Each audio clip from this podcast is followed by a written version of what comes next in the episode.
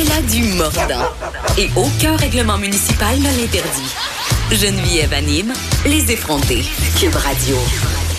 Je pense que je vais dire que j'aille la promo des chiens jusqu'à temps qu'ils l'enlèvent. C'est mon, c'est mon moyen euh, de pression.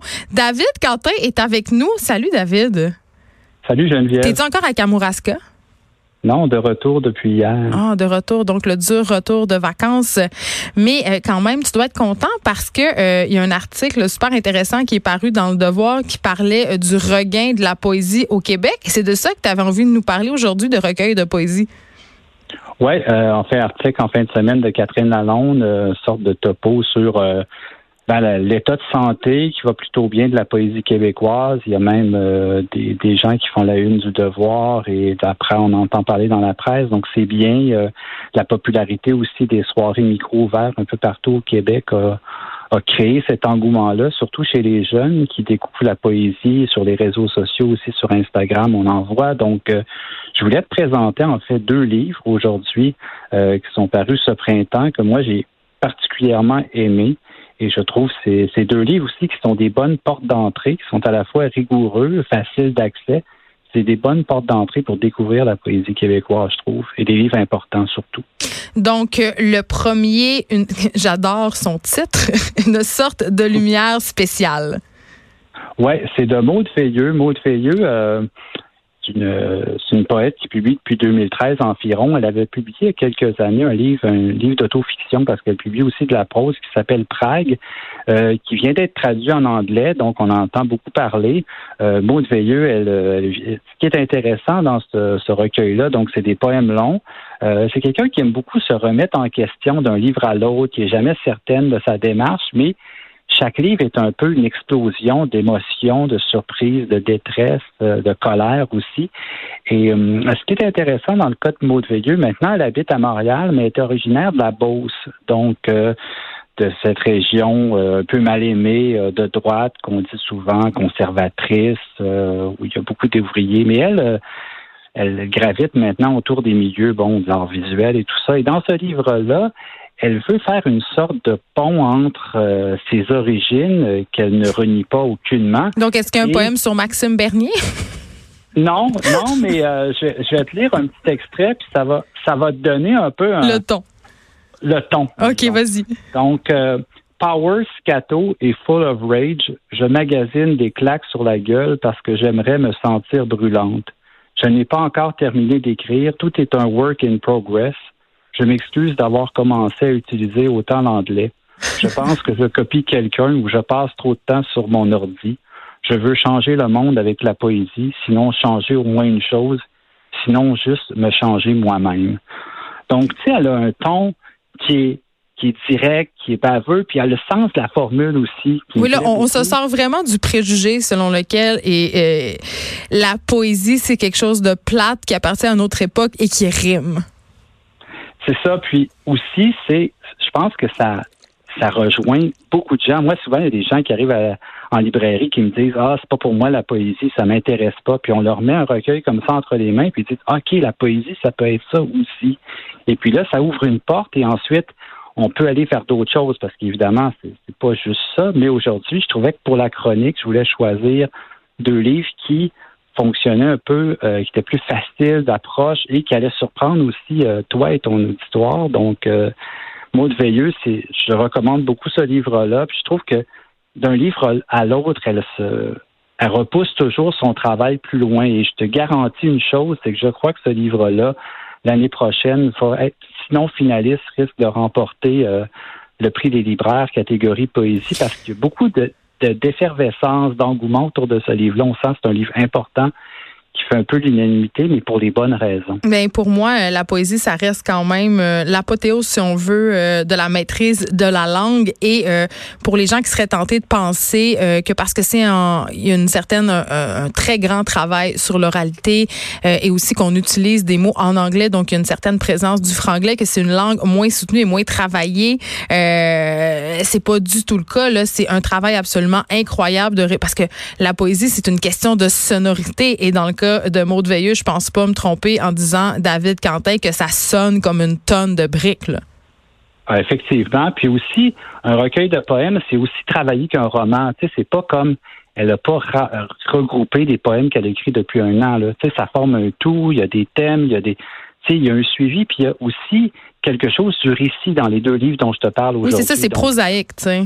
C'est prosaïque, c'est narratif, donc c'est facilement accessible. Et, et l'autre recueil dont je veux te parler, c'était un premier livre. Et ça, je voulais absolument t'en parler parce que lors de ma première chronique en roman, je t'ai parlé d'un livre qu'on a beaucoup aimé qui s'appelle La trajectoire des conflits mmh, de Et moi, je trouve que ce recueil-là, le deuxième dont je te parle, de Maud Jarry, euh, c'est un peu l'équivalent de la découverte, mais en cette fois en poésie cette année.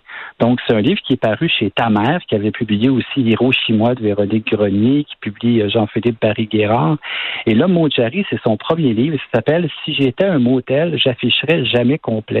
c'est tout des bons titres. Avant, avant de t'en parler, je veux te lire un poème parce que je trouve que quand les gens arrivent en librairie, tout le monde à qui j'ai lu ce poème-là sont repartis avec le. Tu lis des poèmes en librairie? Ben oui, quand les gens viennent me voir, tu sais, tu commences pas à expliquer le livre, tu attends, je vais te lire un poème, tu me diras ce que tu en penses. Lis-nous ça. je vais te lire le poème, puis après ça, tu me diras ce que tu en penses, OK? Ta libido était moins forte que la mienne. C'était un problème que je réglais 90% du temps en me masturbant contre ton dos. Tu finissais presque toujours par bander. Des fois, je m'éparpillais, le corps trop loin. Je me te répétais qu'aucun pénis serait jamais assez long pour parvenir à seulement effleurer mon cœur par le fond de mon vagin. Mes orifices restent jamais creux longtemps. C'est pas moi, c'est la nature qui cherche toujours à tout remplir. L'étiquette de style folle est appliquée avec du tape double face sur chaque vulve qui ose verbaliser ses besoins. Je me rase parce que ça fait moins mal quand j'essaye de l'arracher. Donc, tu vois, il y a que. J'adore. C'est très cochon c'est cochon. Ben, en fait, le livre raconte en fait une, une peine d'amour, une histoire d'amour très intense qui finit mal avec un gars du BC. Et, Ça finit toujours mal avec les gars du BC. Ils ont des, ils ont des dreadlocks puis ils veulent cueillir des fruits. Là. Dès que j'ai ouvert ce recueil-là, il y a quelque chose de l'affirmation du désir féminin qui me plaît beaucoup avec une langue très crue, mais c'est pas garoché ou pour, fait pour provoquer. C'est hyper travaillé. C'est pas facile à faire, surtout dans des poèmes longs comme ça, parce que ça, c'est un extrait du livre, mais c'est sur peut-être 100 pages. Donc, Mojari, pour moi, c'est la, la, petite nouvelle qui arrive avec un talent à l'état brut que je vais suivre avec beaucoup d'intérêt dans les prochaines années. Ce premier livre-là, je te le recommande personnellement. Euh, je pense que tu vas adorer ça parce que il y, a, de l'humour, il y a de l'autodérision, il y a un côté vrai. cochon, baveux, mais c'est bien fait, c'est bien écrit. Puis, tu as le goût de le relire également. Donc, c'est quelqu'un que j'adore. Hey, J'ai une question euh, pour toi, euh, David Quentin. Puis, tantôt, c'est parce que tu as présenté euh, Maude Veilleux comme une poète et ça m'est venu à l'esprit. Euh, Est-ce qu'il y a le, le, fameux débat là, qui fait rage, poète ou poétesse? C'est comme auteur et autrice. Il y a plusieurs poètes qui n'aiment pas ça, se faire appeler poétesse. T'es où, toi, par rapport à tout ça? Poète. Puis, c'est quoi la raison? Ben, tu sais, c'est un débat. Certains n'aiment pas auteur, autrice. On en a parlé dans d'autres chroniques. Moi, euh, je trouve que poétesse, ça fait un petit peu euh, aristocratique. Je sais pas, dans, l'appellation. Ça, fait-tu moins sérieux aussi? Ouais, peut-être un peu vieux jeu. Je sais pas. Poète, hmm. moi, ça me va pour. Euh, tandis que auteur, autrice, certains disent auteur avec un E. Sais, je laisse quand même la liberté à tout le monde. Moi, je toi, tu, veux juste mettre les bons livres entre les bonnes mains. Euh, ben, c'est le plus important, je Oui, et euh, là, évidemment, euh, je pense qu'il y a plusieurs personnes qui ont été surpris par la poésie qui ont pu entendre ici parce que justement, on sort des préjugés par rapport au genre d'une, au genre, pardon, d'une affaire obsolète écrite en vers. Mais comment on peut se mettre à lire de la poésie? Comment on entre là-dedans? Justement, des fois, je parlais tantôt des soirées micro-ouvertes. Donc, c'est des soirées où il y a des poètes connus, d'autres moins connus. Il y en a à Montréal, il y en a à Québec, il y en a un peu partout au Québec. Et c'est des soirées où on écoute des poètes lire leurs leur, poèmes, mais aussi ça devient des performances. Des fois, ça dégénère et tout ça. Est-ce que tu penses que ça a rapport avec la popularité de, des soirées de slam, peut-être? Oui, mais moi, j'ai toujours un problème avec le slam. Ça m'a toujours profondément gossé. Euh, des fois, c'est cliché, c'est, c'est alors que les soirées de poésie, pour moi, la poésie, elle doit être, elle peut être récitée, mais elle doit être lue et elle doit faire aussi le chemin entre l'oral et l'écrit. Donc moi, c'est pour, pour ça que des fois, il y a des poètes qui sont que j'aime entendre, qui sont très bons, mais des fois, le recueil est plus décevant parce que c'est un tout, c'est la performance sur mm-hmm. scène, c'est ça qui aide aussi. Donc, des fois, les gens vont aller dans ces soirées-là, vont découvrir, après ça, vont dire Ah, tiens, je vais essayer d'acheter un recueil. Et aussi, encore une fois, ben, c'est toujours d'y aller graduellement avec des choses peut-être plus accessibles, bien travaillées, mais aussi après ça, tu peux aller dans d'autres styles. Moi, j'aurais pu te parler aujourd'hui justement de de Marjolaine Beauchamp, j'aurais pu te parler de Jean-Christophe Réel. Même l'actrice Charlotte Aubin a sorti un recueil de poésie. Donc, c'est pour te dire comment c'est. Ben on oui. entend beaucoup parler. Puis Marjolaine Beauchamp et euh, en fait Jean-Christophe Réel, on les a reçus ici aux effrontés. Donc, on fait notre part pour la littérature, David Quentin. Je veux revenir à l'article euh, à l'article du Devoir parce quand même il y avait euh, une citation de Carl Bessette qui est éditeur à l'écrou qui venait un peu tempérer cette espèce de boom là dont l'article faisait mention. Euh, il parle notamment des statistiques du milieu de l'édition qui sont quand même en baisse. Euh, lui, ce qu'il dit, c'est que toute la poésie québécoise vit quand même sur le respirateur artificiel à cause des subventions et faut pas se le cacher du bénévolat. Il dit même que la poésie d'ici est un flop. Il dit oui, on voit une remontée, mais c'est comme si j'étais naufragé tout seul en mer sur un radeau et que je croisais un autre radeau. C'est d'un bateau de croisière que j'ai besoin. Ben, d'ailleurs, Carl Bessette euh, est éditeur à l'écrou et c'est lui qui publie Maud Oui. Euh, on le mentionne, mais je, pense qu'ils aussi ils ont des ils ont des bonnes.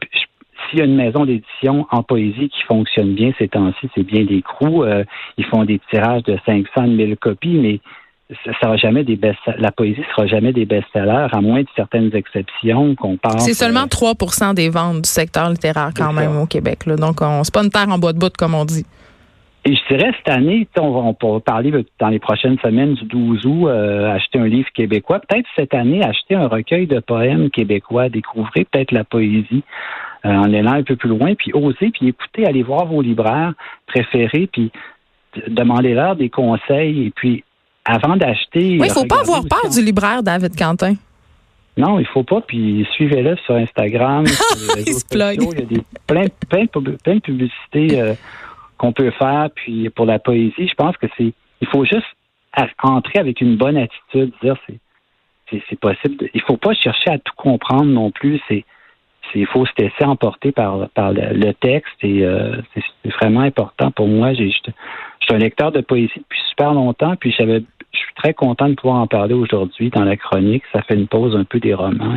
Et, en, terminant, je dirais euh, que la poésie, c'est le genre idéal pour l'époque absolument folle et frénétique dans laquelle on vit parce qu'évidemment, on n'est pas obligé de consommer le recueil de poésie comme on lit un roman, c'est-à-dire on peut lire un peu des textes au hasard, on peut le mettre de côté, le reprendre après. Donc c'est vraiment, euh, c'est vraiment, euh, je, je, sais pas, je trouve que ce sont des livres parfaits pour notre, en tout cas pour mon mode de vie à moi. moi, je suis une grande consommatrice de poésie aussi. Tu as fait allusion à Marjolaine Beauchamp, qui est pour moi la poète suprême. Mais je vais aller me chercher ça, euh, euh, ces deux livres-là. Ça me parle, Maud Veilleux et Maud Jarry. Deux Maudes, c'est un hasard.